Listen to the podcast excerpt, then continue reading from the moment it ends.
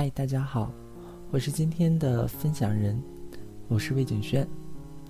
前一段时间无聊的时候翻了下最近的一些影片，突然发现一个评分不是很高的片子，却吸引了我的眼球，那就是高跟鞋先生。喜欢他的原因是因为他以性喜剧的方式来表达现今女性角度的爱情观点，另外的是结尾时的那个彩蛋。就是这是根据真实故事改编。大概的电影介绍是这样的：游戏设计师航远从小就暗恋同校才女李若欣，可每次要表达的时候，他都已经进入了新的恋情。直到他最后的一段感情被未婚夫背叛，不再相信男人，转而与闺蜜越走越近。危机之下，好基友富二代林森森提议航远做最后一搏。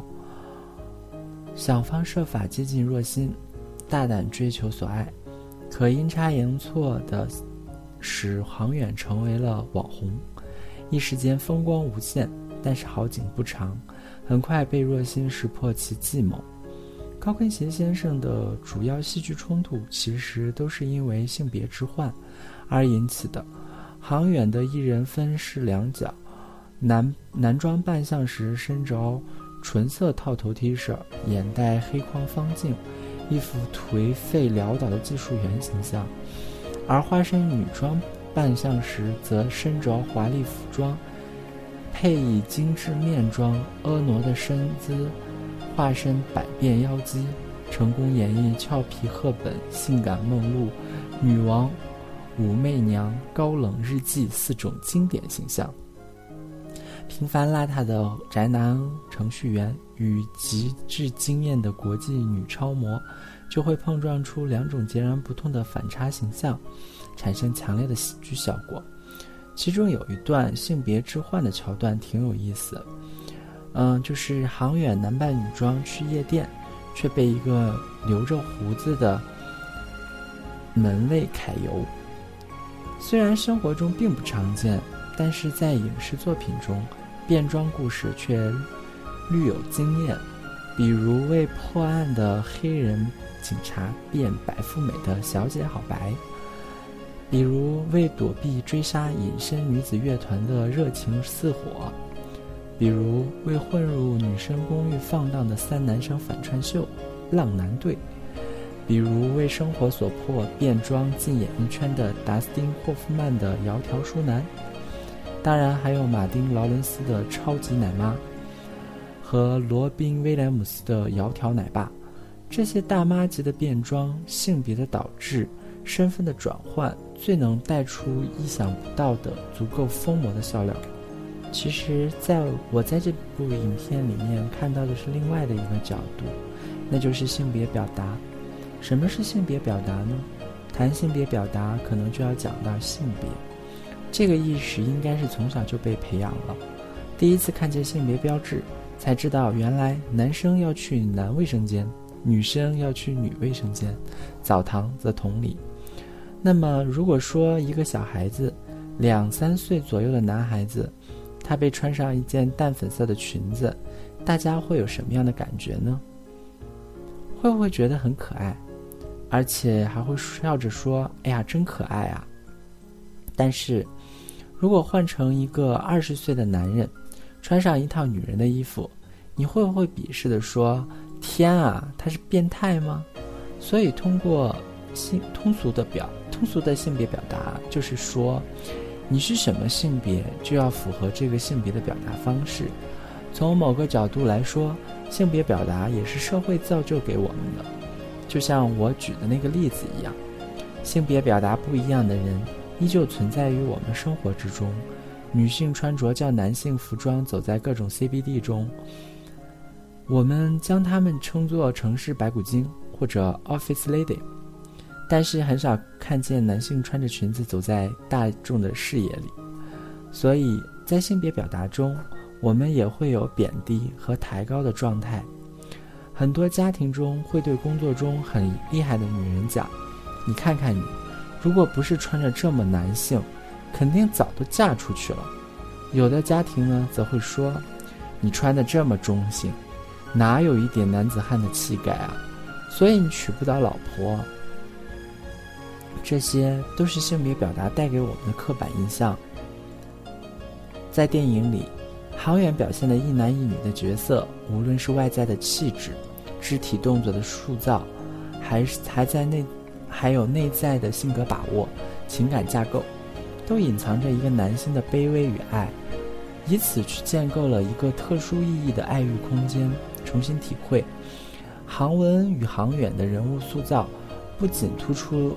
表演的技巧需要演员灵活自如地把握角色的同时，还要在外部肢体动作上拿捏准确，否则就会沦为一种笑话。这次表演更像是一次双面人物的角色游戏，把航文的妖娆妩媚，把航远的柔弱性格特点勾勒到了一种极致。有现实的一个事例。嗯，我们的人流量较大的地区，曾经有一位大叔，经常会穿着女装在街上走秀，并且以此来换取钱财，每年都在。大家对他是一种什么样的感觉呢？同情，还是觉得无聊，甚至觉得恶心呢？那如果有天你发现自己的孩子或者亲戚的孩子，也开始穿着中性的衣服，留着长发，拎着类似女性的包，或者女生穿的中性的衣服，看不见第二性征的性感，背着很大的黑色双肩包，平头短发，一副刚当了兵回来的样子，你们的反应会是什么呢？会有什么感觉？会给他贴上怎样的标签？比如性取向、异装癖、异装者。等等。既然今天分享的主题与性别有一定的关系，那必然逃脱不掉性取向这个话题。嗯，不过我们今天只是用来讨论性别表达和性取向的关系，其他的以后如果大家感兴趣，可以继续讨论性别表达。不等于同性恋，对吗？其实，在我想来，性别表达它只是一种表达，它表达的是一种观点，或者说一种现象。在《高跟鞋先生》这部影片里面，有很多这些表达的东西。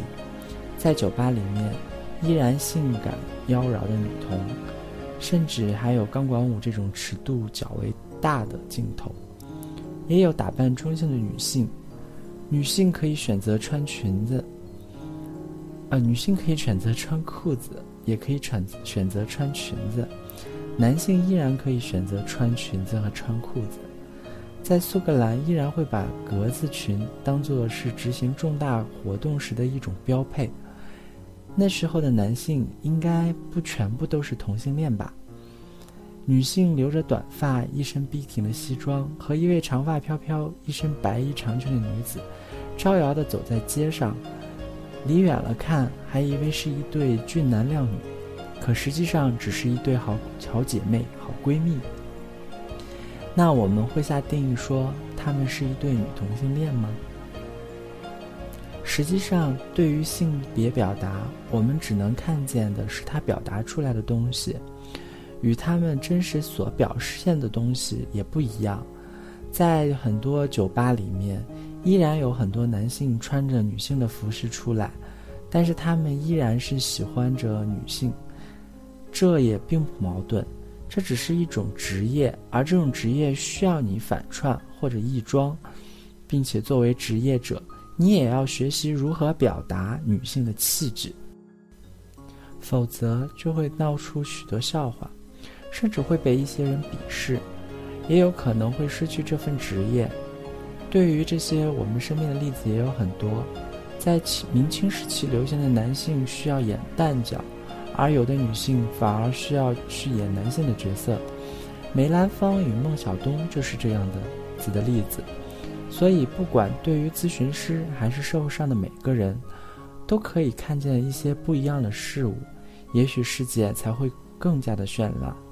我们来解释两个名词吧，就是异装还有变装皇后。上我的文章里面提到过，异装是指穿着文化传统上或刻板印象中认为该由异性穿着的衣服，异服者的异服程度各有不同，从只穿一件异性衣服到完全异服不等。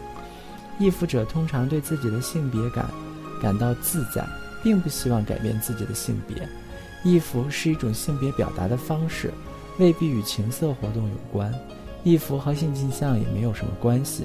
社会对男性和女性衣服有有着不同的接受程度，有些文化对女性穿着男性服装较为接受，而有些文化则对男性穿着女性服装较为接受。变装皇后通常是指在酒吧、俱乐部或者其他场合，男人为了愉悦他人而装扮成女人；变装国王通常是指在酒吧、俱乐部或其他场合。女人为了娱乐娱乐他人而装扮成男人。